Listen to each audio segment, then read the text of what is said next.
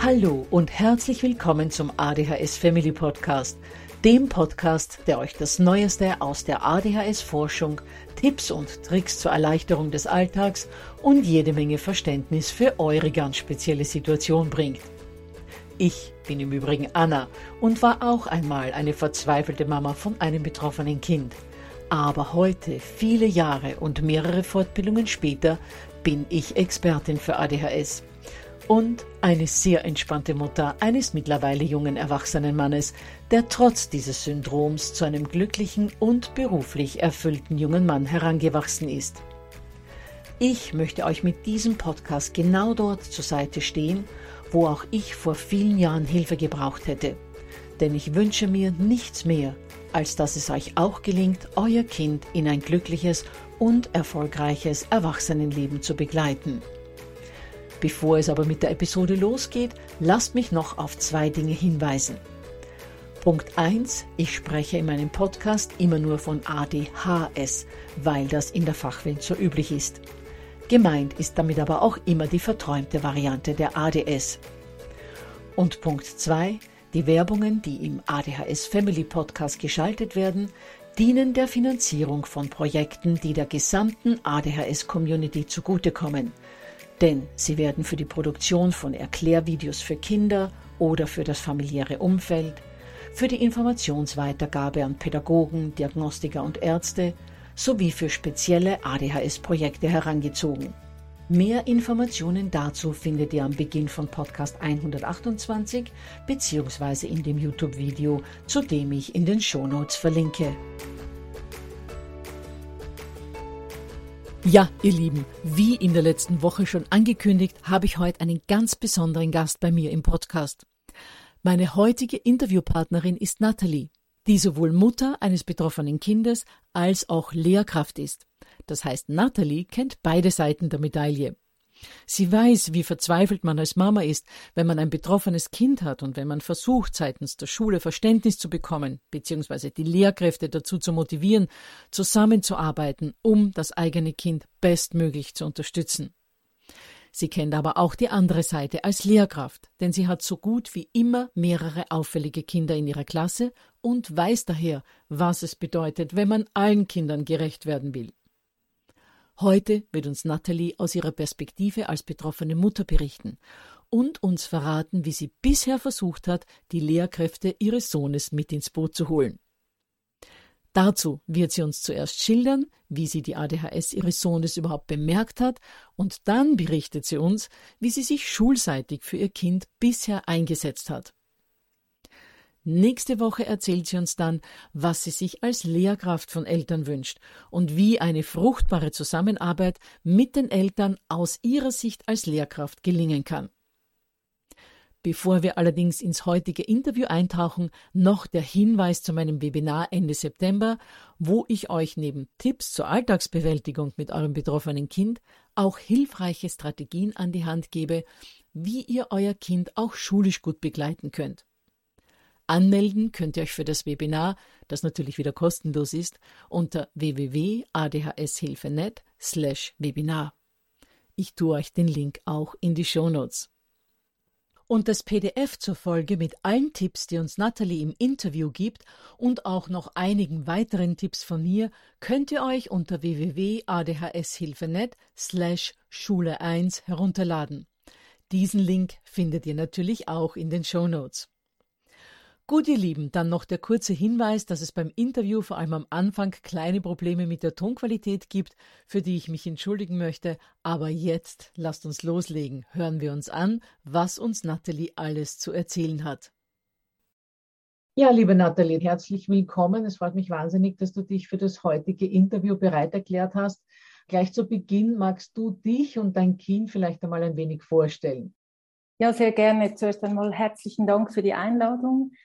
Ich bin 44 Jahre alt und wie man es im Dialekt unschwer entnehmen kann, lebe ich in der Schweiz mit meinem Sohn, der elf Jahre alt ist. Seit einem Jahr bin ich alleinerziehend. Ich arbeite 60 Prozent als Klassenlehrperson an einer Unterstufenklasse, das heißt erstes bis drittes Schuljahr. Aha, genau, weil bei euch ist ja die Grundschule, so wie sie in Deutschland heißt, und die Volksschule, so wie sie in Österreich heißt, nicht vier Jahre, sondern ihr habt ja drei Jahre und ich glaube dann nochmal drei oder so. Genau. Erste bis dritte Klasse ist die Unterstufe, dann vierte bis sechste Klasse die Mittelstufe und dann tritt das Kind in die Oberstufe ein. Das können nochmal drei Jahre sein oder Gymnasium sechs Jahre.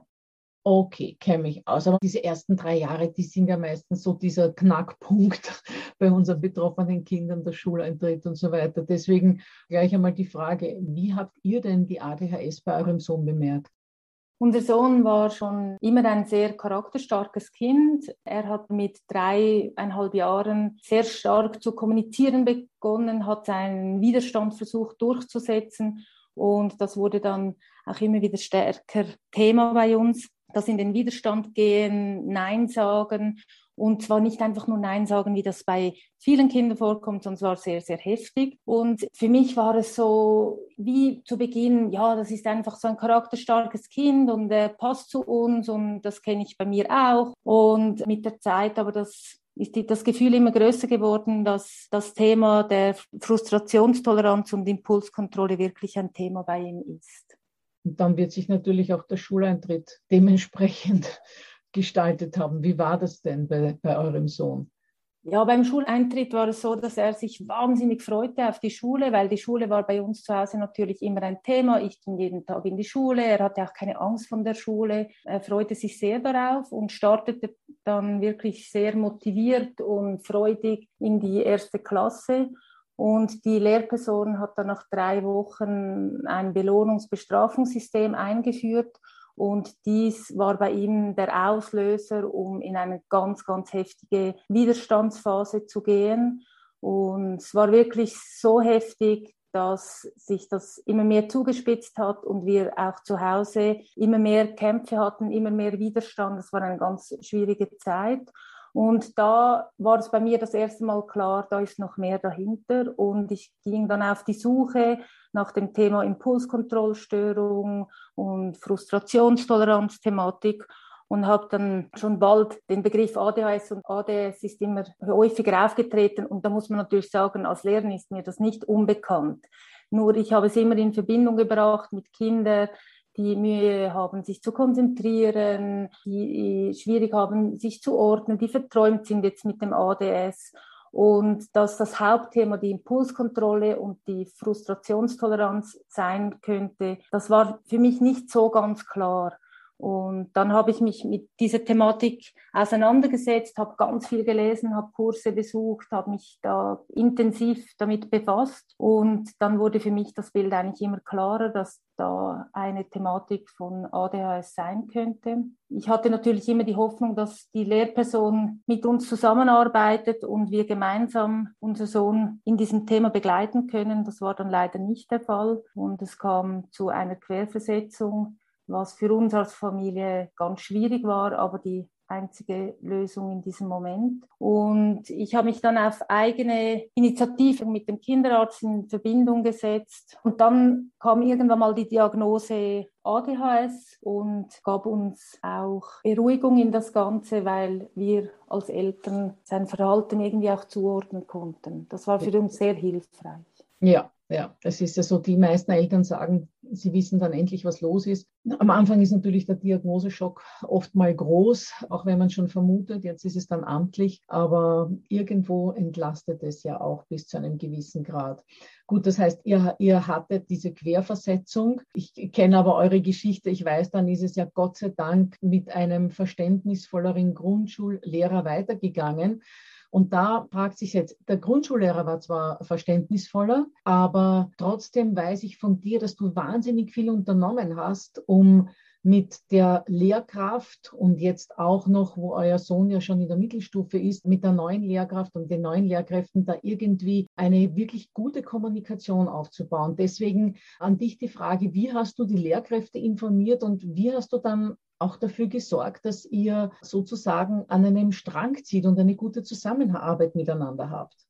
Also das Wichtigste ist wirklich oder war bei uns wirklich so, dass ich proaktiv auf den Lehrer zuging und den Lehrer darüber informierte, ganz ehrlich, und das war wirklich ganz zentral, ehrlich darüber informierte, wo wir stehen dass wir diese Diagnose haben, was die Thematik ist, was wir wissen, hilft unserem Kind. Zum Beispiel bei ihm war ganz, ganz groß das Thema der Beziehung. Das war für ihn wahnsinnig wichtig. Wenn man mit ihm in eine gute Beziehung treten kann oder getreten ist, sind dann die schwierigen Situationen viel einfacher, diese Situationen gemeinsam zu meistern. Und als der Wechsel angestanden ist, also als es hieß von der dritten in die vierte Klasse, da haben wir eine Karte geschrieben für die neue Lehrperson, uns kurz vorgestellt und die Situation in ganz wenigen Sätzen beschrieben und haben dann den alten Lehrer gebeten, diese Karte dem neuen Lehrer zu übergeben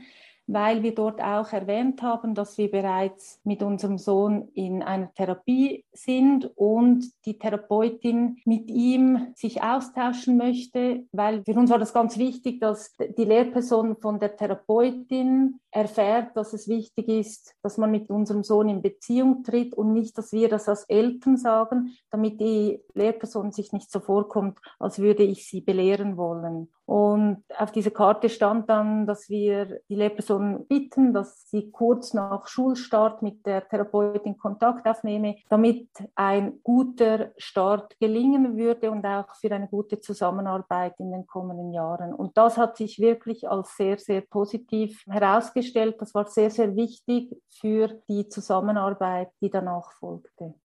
Ja, das ist wirklich toll, weil ihr habt zum einen sehr klar angesprochen, dass euer Sohn ADHS hat, habt offenbar dann auch in diesem Gespräch, nehme ich an, die konkreten Schwierigkeiten erwähnt und wo er Unterstützung braucht, weil ich glaube, es gab ja dann auch ein persönliches Gespräch äh, zwischen euch und, und, und dieser Lehrperson. Und wenn du einen Experten dabei hast, der das aus einer neutralen Position schildert, ist das natürlich nochmal eher für die Lehrkraft zum Annehmen. Und sie hat ja dann von euch auch erfahren oder so auch erfahren, dass schon Therapien gemacht werden, dass die Lehrkraft jetzt nicht diejenige ist, die den Karren sozusagen alleine aus dem Dreck ziehen soll, sondern da stehen Experten dahinter, da sind die Eltern komplett bemüht und jetzt tue ich meins auch noch dazu und dann werden wir das gemeinsam schaffen. Also so kommt das für mich rüber. Genau so war es. Und für mich war es auch wirklich so, solche Gespräche sind immer sehr emotional und auch schwierig. Die waren oft schwierig für mich zu hören, was in der Schule läuft. Das war für mich auch mit Scham verbunden, wenn ich hörte, was er gemacht hat. Und die Therapeutin brachte eine sehr neutrale Position und neutrale Aussagen mit in das Gespräch, die der Situation und dem ganzen Setting dienten und es war nicht so emotional geladen, wie wenn ich das als Mama formuliert hätte. Und das war wirklich sehr hilfreich. Und was auch hilfreicher war, dass die Lehrperson wusste, wenn sie ganz, ganz stark ansteht, dann könnte sie sich auch mit dieser Therapeutin nochmal in Verbindung setzen. Das hat sie nie in Anspruch genommen, aber es war da. Für mich als Eltern war es entlastend zu wissen, ich bin nicht alleine und ich muss nicht dem Lehrer oder der Lehrperson erklären, was ADHS ist und was mein Kind braucht oder was sich bewährt hat bis anhin. Und das war für uns wirklich eine unglaublich große Erleichterung, mit einer Fachperson an einem Tisch zu sitzen. Und ich bin der Überzeugung, dass, und das weiß ich auch aus eigener Erfahrung, dass das auch die Lehrperson erleichtert, weil die Lehrperson dann nicht in diesen Clinch kommt, ich muss den Eltern beweisen, dass ihr Kind ein Thema hat, sondern es ist auf den Tisch gelegt, man weiß, okay, alle arbeiten daran, wir arbeiten zusammen daran und ja, es ist anspruchsvoll. Wir ziehen aber möglichst an einem gleichen Strang und das gibt einfach in das Ganze wahnsinnige Erleichterung und das spürt auch das Kind. Und das war oder das ist nach wie vor bei unserem Sohn ganz, ganz wichtig, dass er merkt, dass wir mit der Lehrperson zusammenarbeiten und dass die Lehrperson ihn als Person mag oder lieb hat und dass einfach einige Verhaltensweisen nicht gehen und daran arbeiten wir. Es ist auch super, dass du sagst, dass euer Sohn eben merkt, dass ihr zusammenarbeitet, weil ich kenne das ja aus dieser jahrelangen Erfahrung, dass über Lehrkräfte dann oft zu Hause sehr abwertend gesprochen wird, was ja geradezu eine Freikarte für das Kind ist, in der Schule nicht mehr mitmachen zu müssen und das Kind auch dann in diesen Loyalitätskonflikt kommt. Einerseits ist es da der Lehrkraft gegenüber verpflichtet, andererseits, wenn die Eltern aber über die Lehrkraft auch schlecht sprechen, dann äh, ist es da so hin und her gerissen. Und wenn ein Kind merkt, meine Eltern arbeiten mit der Lehrkraft gut zusammen, dann kommt es in diesen Loyalitätskonflikt gar nicht und will auch eigentlich meiner Erfahrung nach das Seinige dazu beitragen, dass es eben auch an diesem Strang zieht, auch wenn es natürlich aus Kinderperspektive sehr sehr anstrengend ist. Aber Kinder sind dann viel eher bereit, wenn sie wissen, dass sowohl Mama und Papa als auch die Lehrkraft auf einer Seite hinter ihnen stehen. Genau, und das ist wirklich etwas, das ich auch gemerkt habe, wenn ich den Lehrpersonen signalisiere, dass ich diese Mehrbelastung durch die Integration, sind ja nicht nur ADHS-Kinder oder ich sage ADHS, aber ich meine immer auch ADS dazu, dass die Mehrbelastung durch Integration von Kindern mit Verhaltensauffälligkeiten, dass wir Eltern uns diesbezüglich bewusst sind, dass das eine unglaubliche Arbeit ist, wenn man dann noch 25 andere Kinder hat, dass wir aber wahnsinnig dankbar sind, wie sich die Lehrperson bemüht und das auch immer mal wieder rückmelden, dann ist die Lehrperson von sich aus noch viel motivierter, für das Kind einzustehen oder auch sich dem Kind wirklich anzunehmen und sie spürt dann auch, wenn sie mal jetzt zum Beispiel ein Verhalten von diesem Kind und man wird laut als Lehrperson, dann weiß sie, okay, die Eltern verurteilen mich nicht deswegen und bemüht sich dann einfach noch mehr, um für dieses Kind einzustehen und es zu unterstützen und auch in der Zusammenarbeit mit den Eltern zu bleiben. Das ist wirklich ganz, ganz wertvoll, wenn man das als Eltern auch immer wieder kommuniziert. Ja, das ist, ich kann mir vorstellen, was du da meinst, weil du kennst ja, wie, wie, wie gesagt, beide Seiten. Also auch ich habe äh, bei unserem Sohn immer wieder den Lehrkräften rückgemeldet, wie dankbar ich bin, habe auch immer wieder nachgefragt, ob es verhaltenstechnisch etwas zum Rückmelden gibt, ob es leistungstechnisch irgendetwas gibt. Und die Lehrkräfte waren dankbar. Natürlich mussten die dann kurz ein Mail beantworten oder sich einen Gesprächstermin mit mir ausmachen, wenn es tatsächlich was gab. Aber genau diese, dieser kleine Zeiteinsatz hatte dann wirklich eine riesige Wirkung gezeitigt, weil, wie gesagt, auch unser Sohn natürlich wusste, ich stehe da in ganz engem Austausch mit dem Lehrkörper und das hat ihm einerseits gezeigt, man bemüht sich für mich, hat ihm aber auch ein wenig signalisiert, ja, also ich muss mich da jetzt schon ein bisschen anstrengen, weil die Mama und die Lehrkräfte sind da in Austausch. Also ich kann da jetzt nicht einen gegen den anderen ausspielen. Genau, da geht man aber immer davon aus, dass die Lehrperson gewillt ist, sich auf diese ganze Thematik einzulassen und diese intensive Zusammenarbeit auch zu leben. Und das ist leider nicht immer der Fall. Und wenn es so ist, wenn man merkt, man tritt auf Widerstand seitens der Lehrperson, dann ist es ganz wichtig, dass, was ich schon zu Beginn gesagt habe, proaktiv auf die Lehrperson zugehen und schildern, wie es ist. Wenn man merkt, das Gespräch kann so nicht geführt werden oder die Lehrperson hat irgendwie immer das Bedürfnis zu beweisen, dass mit dem Kind irgendetwas nicht in Ordnung ist, aber es geht nicht darum, wie kann man dem Kind helfen oder es unterstützen, sondern es geht wie darum, ja, dieses Kind, das stört den Unterricht und das geht nicht und das geht nicht, dann ist es ganz wichtig, dass man sich dann Unterstützung holt. Und zwar, damit meine ich, dass man der Lehrperson sagt, der Kinderarzt wäre bereit, natürlich muss man das mit dem Kinderarzt im Vorfeld absprechen, der Kinderarzt oder der ADHS Spezialist wäre bereit, auch an einem Elterngespräch teilzunehmen. Bei uns in der Schweiz gibt es der Schulpsychologische Dienst und dieser Schulpsychologische Dienst ist nicht nur für Lehrer die, oder Lehrpersonen, die sich dort melden können, sondern man kann sich auch als Eltern melden und sich beraten lassen und kann alles schildern, aber man könnte auch eine Person vom Schulpsychologischen Dienst beiziehen für ein Elterngespräch. Ja, das gibt es in Deutschland und in, und in Österreich auch, einen schulpsychologischen Dienst. Und da kann man sich als äh, Mama und Papa immer Unterstützung holen. Genau, und das würde ich unbedingt und zwar schnell, wenn man merkt, bei der Lehrperson stößt man ähm, auf Granit, man kommt da nicht weiter. Und dann diesen Weg zuerst versuchen und wenn es dann gar nicht geht, und das war ja bei uns der Fall, dann wirklich zu überlegen, gibt es eine andere Möglichkeit im Sinne von, bei uns war dann Querversetzung oder eine andere Schulform oder gibt es sonst einen anderen Weg, den wir gehen können für das Kind. Weil das ist ganz, ganz wichtig, dass man auch als Eltern offen bleibt für den Weg, der nicht 0815 sein wird. und ja. das auch anerkennen. Es ist einfach so, wir werden einen anderen Einsatz leisten müssen als Eltern mit einem anspruchsvollen Kind. Ja, ja, es ist einfach so. Und das genau. müssen auch dann, müssen unter Anführungszeichen dann auch die Lehrkräfte leisten. Und wie gesagt, genau. wenn die merken, dass die Eltern da voll dahinter stehen und sich voll einsetzen und nicht nur alles auf sie abwälzen, dann sind die meistens bereit. Wenn nicht, dann eben das, was du angesprochen hast, oder schlussendlich der Schulwechsel oder die Querversetzung. Und vorbeugen kann man so eine verhärtete Situation mit dem, was ich schon gesagt habe, Kontaktaufnahme im Vorfeld, sich der Diagnose nicht zu schließen, auch wenn man noch keine Diagnose hat, das zu formulieren. Wir haben das festgestellt. Es ist auch wichtig, dass Sie uns Beobachtungen mitteilen, dass wir möglichst schnell schauen können, wie können wir das Kind, wir alle zusammen bestmöglich unterstützen. Das wäre natürlich der Wunsch. Der Wunsch, genau richtig. Ja, hochspannend, Nathalie. Jetzt habe ich noch eine Frage ähm, zum Thema Medikamente. Wie war denn das bei euch mit den Medikamenten und welche Tipps hast du da in der Zusammenarbeit mit den Lehrkräften für uns?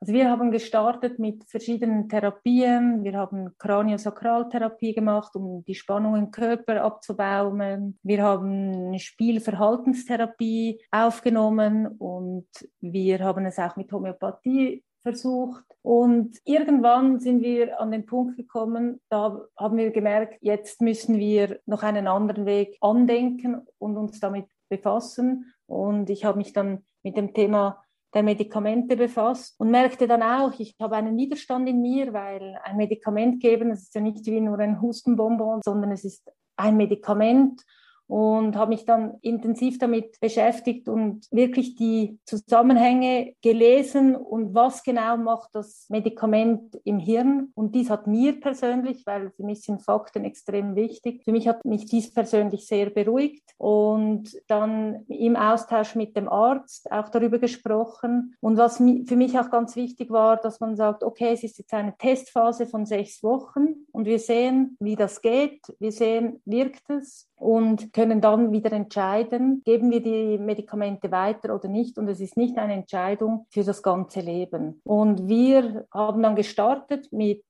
einer kleinen Dosis und dann waren die positiven Aspekte wie zu wenig. Dann wurde erhöht, dann kamen Nebenwirkungen, dann haben wir das Medikament gewechselt und wieder geschaut. Also bei uns war es ein ziemlich langwieriger Prozess und schlussendlich haben wir aber eine Medikation gefunden, die wirklich sehr gut wirkt, vor allem für die Impulskontrollsteuerung und die Frustrationstoleranz. Und spannend ist jetzt, wo dieses Thema weniger ist, durch die Medikamentation kommt auch das andere Thema mit der Konzentration, Schwierigkeiten oder mit der Schwierigkeit zu planen, kommt jetzt mehr zum Vorschein und das können wir jetzt auch angehen.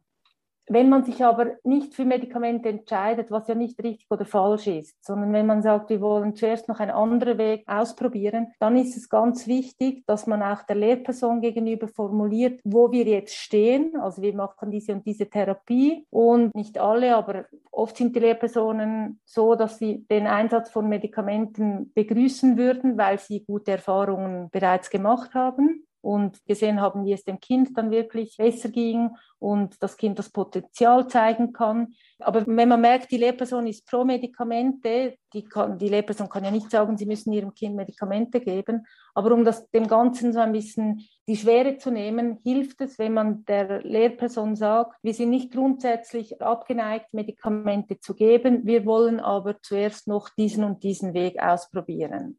Und dann weiß die Lehrperson, ah, die Eltern beschäftigen sich mit diesem Thema und können das auch wieder so ein Stück weit loslassen und müssen nicht beweisen, es geht nur mit Medikamenten. Und wenn man da mit Ehrlichkeit der Lehrperson gegenübertritt und ganz klar weiß, was man machen möchte und weshalb, dann hat meine Erfahrung mir gezeigt, dass man dann wirklich auch bei schwierigen Lehrpersonen, Elternkonstellationen zum Erfolg kommt. Und auch du würdest das ja so haben wollen. Unbedingt, genau. Wichtig ist einfach, dass man als Eltern weiß, was man möchte. Und wenn man das weiß, dann das klar kommunizieren. Und wenn man das nicht weiß, dann sich unbedingt informieren. Wenn man nicht Bücher liest, dann gibt es ja verschiedene Möglichkeiten, wie auch dein Programm, das du hast. Dort wird die das Podcast, auch thematisiert. Ja. Genau, Podcast. Und das heißt, dass man sich wirklich gut darüber informiert und auch Ängste anspricht, auch mit dem Kinderarzt und so immer sicherer wird bei dem Weg, den man einschlagen möchte. Ja, super, Nathalie. Also das war echt spannend und ich bin überzeugt, sehr, sehr hilfreich für alle Eltern, die uns heute zugehört haben.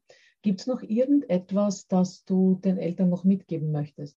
Für mich ist eigentlich das Allerwichtigste, immer wieder den Mut und die Kraft zu schaffen, dran zu bleiben und auch Tipps, die man hört, jetzt zum Beispiel äh, bezüglich Hausaufgaben oder bezüglich Erziehungsweisen, dass man da wirklich nicht aufgibt, dass man da sagt, gut, das probieren wir jetzt aus, im Wissen, dass es nicht gleich beim ersten Mal funktionieren wird und dass man auch sich selber nicht verurteilt, wenn man dann, wenn man dann selber mal ausflippt und irgendwie laut wird, sondern dass man das auch für sich annehmen kann, dass ich auch nur ein Mensch bin und dass es eine unglaublich herausfordernde Situation ist, der Alltag mit einem ADHS-Kind zu meistern und dass man da selber auch an die Grenzen kommt. Das würden alle Eltern von betroffenen Kindern bestätigen und dass man da auch immer wieder in guten Phasen zurückschaut und schaut, okay, was haben wir jetzt alles erreicht oder auch in Phasen, die schwierig sind, zu schauen, okay, wir streiten nicht mehr zwei Stunden, bis die Hausaufgaben gemacht sind, sondern es geht jetzt noch eine Stunde. Das ist ein Fortschritt. Klar würde man es sich wünschen in fünf Minuten, aber das sind so Fortschritte, die man vielleicht auch aufschreiben kann und so sieht, es geht vorwärts. Und was ich eigentlich sagen wollte, das Wichtigste ist wirklich, sich für etwas entscheiden und da eine gewisse Zeit wirklich dran zu bleiben. Weil der Erfolg sich nicht gleich einstellen wird, ja, weil das einfach genau. immer ein Prozess ist. Genau, ja, super. Also aus eigener Erfahrung kann ich sagen, wir sind jetzt im sechsten Jahr und das Thema Hausaufgaben war für uns immer ganz, ganz schwierig. Und wir sind jetzt sechs Jahre dran. Und ich muss wirklich sagen, es wird immer besser. Und das braucht aber unglaublich Zeit. Ja, ich weiß, wovon du sprichst. Mhm. Ich habe es hinter mir und es ist richtig. Es wird mit den Jahren besser. Und wenn unsere armen Zuhörer jetzt hören, wie wir sagen, mit den Jahren, du redest von sechs Jahren und ich sage mit den Jahren, das klingt wahnsinnig lang, aber die Kinder werden älter, ihre geistigen Funktionen, ihre Exekutivfunktionen verbessern sich und durch unsere Unterstützung wird es besser. Aber genau diese Unterstützung brauchen sie von uns. Es ist ja nicht so, dass ich sage, es seit sechs Jahren und es war bis vor zwei Monaten schlecht und jetzt gut, sondern da kam stetig immer etwas dazu und es wurde immer besser. Das heißt nicht, dass es sechs Jahre ganz schlimm war und jetzt ist es ähm, seit gestern gut. Es ist ein langer Prozess und die Erfolge, ich hätte auch nach zwei Jahren oder nach einem Jahr sagen können, ja, die Wutanfälle, die wurden weniger oder ich setze sich an die Hausaufgaben und wir diskutieren noch eine Stunde und nicht zwei. Also dass die kleinen Fortschritte, dass man die sich auch immer wieder bewusst macht. Ja, genau. Dass wir uns auch täglich einen kleinen Orden verleihen als Mama und Papa, wenn wir da wirklich dranbleiben. Mhm. Ja, Nathalie, wunderbar. Vielen, vielen herzlichen Dank für dieses tolle Interview. Ich bin überzeugt, unsere Eltern nehmen sich aus dem Interview ganz viel mit. Und dann freue ich mich schon auf nächste Woche, wo wir einander ja wieder hören, wo du dann aus der Sicht einer Lehrkraft berichtest. Ja, sehr gerne. Es hat mich auch gefreut. Gut, dann sehen und hören wir einander nächste Woche wieder. Herzlichen Dank. Ja, ihr Lieben, so wie ich es bereits gegen Ende des Interviews gesagt habe, ich bin überzeugt davon, dass sich viele von euch aus diesem Gespräch viel Wertvolles mitnehmen konnten und dass Nathalies Ausführungen gezeigt haben, wie wichtig die innere Haltung als Mama oder Papa gegenüber den Lehrkräften ist. Sie müssen einfach spüren, dass ihr wirklich mit ihnen zusammenarbeiten wollt und dass ihr wirklich die Absicht habt, gemeinsam mit ihnen an einem Strang zu ziehen. Außerdem hat Nathalies sehr langer Versuchs- und Irrtumsweg bei den Medikamenten gezeigt, dass man wirklich nicht aufgeben sollte. Was sie im Interview nämlich nicht erwähnt hat, ich aber privat von ihr weiß, ist, dass es ein knappes Jahr gedauert hat, bis schlussendlich die passende Medikation für ihren Sohn gefunden war. Das heißt, manchmal braucht man bei Medikamenten einen wirklich langen Atem. Aber der lohnt sich, glaubt mir, weil es dem Kind dann in der Regel deutlich besser geht. Im Fall von Nathalies Sohn waren es dann vor allem die Impulskontrolle und die Frustrationstoleranz, die sich merklich gebessert hatten.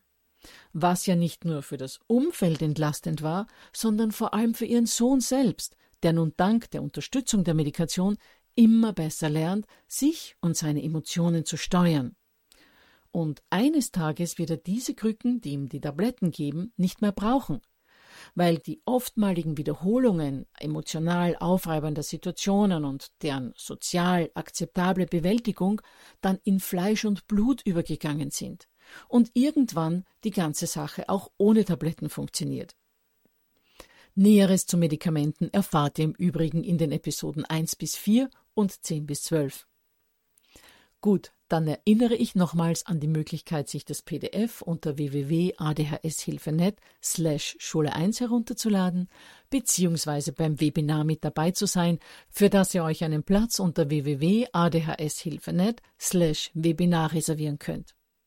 Technisch ist die Teilnahme im Übrigen ganz einfach und ihr braucht da auch nicht äh, irgendwie aktiv mitzumachen, sondern könnt euch gemütlich zurücklehnen und einfach nur zuhören, beziehungsweise in dem Fall vom Webinar auch zusehen. Allerdings können die, die mögen, mir am Ende im Chat auch Fragen stellen. Ja, dann freue ich mich schon auf nächste Woche, wo uns Natalie ihre Erfahrungen aus der Perspektive einer Lehrkraft weitergeben wird. Das solltet ihr auf gar keinen Fall verpassen.